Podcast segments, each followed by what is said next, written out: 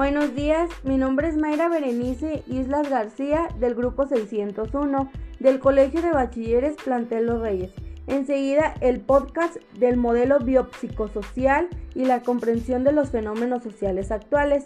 El modelo biopsicosocial añade importancia a los procesos psicológicos y cognitivos en el desarrollo y la vida del hombre, y por lo tanto también en las patologías, que consiste en integrar los factores emocionales, sociales y comportamentales en la práctica médica. En la salud, el modelo o enfoque biopsicosocial es un modelo general que plantea que los factores biológicos, psicológicos y sociales jueguen el papel importante en el funcionamiento humano, en el contexto de la enfermedad y de la percepción de la misma, en este caso como el de las adicciones.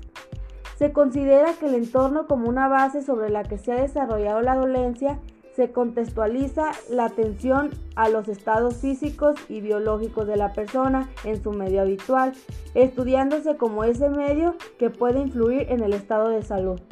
Los aportes dados por la psicología de la salud han contribuido de manera significativa ya que al bienestar del ser humano mediante la aplicación de un modelo biopsicosocial el cual relaciona el comportamiento, los pensamientos y las relaciones sociales de la persona con su estado de salud.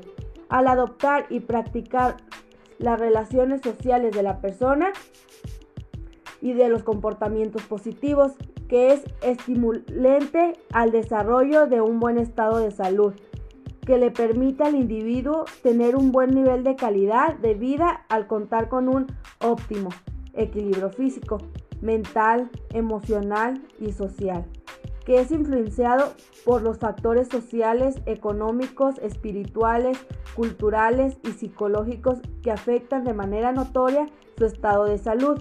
El manejo de las emociones y de los sentimientos les permite al individuo contar con un estado de salud positivo. El apoyo brindado por las personas que lo rodean mitiga las situaciones del estrés que afectan de manera negativa el estado de salud aumentado, las posibilidades de estimular el desarrollo de enfermedades coronarias, cancerígenas y debilitamiento del sistema inmunológico. El aspecto no es reconocido por el modelo biomédico al no creer en la relación existente entre mente y cuerpo, entre la conducta social y los procesos somáticos, los biomédicos o los neurofisiológicos. La verdad es un tema súper importante, ya que vemos el modelo biopsicosocial que es de mucha importancia en nuestras vidas, ya que es el que nos integra los factores emocionales y sociales. Lo que ahorita en la actualidad se está dando mucho es, es el COVID, que es un virus que es demasiado fuerte, ya que es donde se ha llevado muchísimas personas que la verdad no son capaces de aguantar mucho o más bien es un virus que ataca los pulmones y es un órgano de nuestro cuerpo que más ocupamos porque gracias a él nosotros respiramos. Y es por eso que, no, que nos levantamos día a día, ya que sin el oxígeno no viviríamos. La verdad, este virus no se le decía a nadie. Les cuento, a mi tía le pegó el COVID hace algunos meses y se siente súper feo. Tan solo el mirar es como si le estuvieras esperando la hora en que ella diga ya no puedo. O estuvieras esperando también decir, ay no, ya se murió, ¿verdad que no? Muchas veces se deja la desidia de que dicen, ay no, es una simple gripa, pero no. Ya, la verdad ella ya no la podíamos ni ver ni estar con ella por lo mismo de que el virus es, se contagia muy rápido, es muy fuerte, se transmite. Gracias a Dios sí pudimos comprarle su oxígeno y salimos de esta pero la verdad nosotros pensábamos que ya no iba a aguantar de como la veíamos, porque como les digo, este virus daña los pulmones. La ventaja es que mi tía los tenía tapados por la misma gripa, todos los síntomas que le daban. Pero neta que al ver a mi tía tirada en la cama sin poder moverse, sin poder respirar, se me partía el alma. Y es algo que no le deseo a nadie.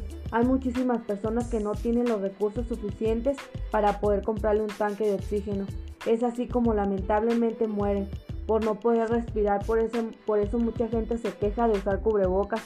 Pero es, una, es un bien para todos, ya que así nos protegemos más y no nos arriesgamos tanto. Gracias al cubrebocas se han visto menos contagios y nosotros mismos debemos agradecer eso, Es como todo, por este virus se hizo la cuarentena, no hay trabajos, no hay clases presenciales. La verdad afectó a todo el mundo, tanto como a los comerciantes, a los trabajadores, que se les quitó su empleo.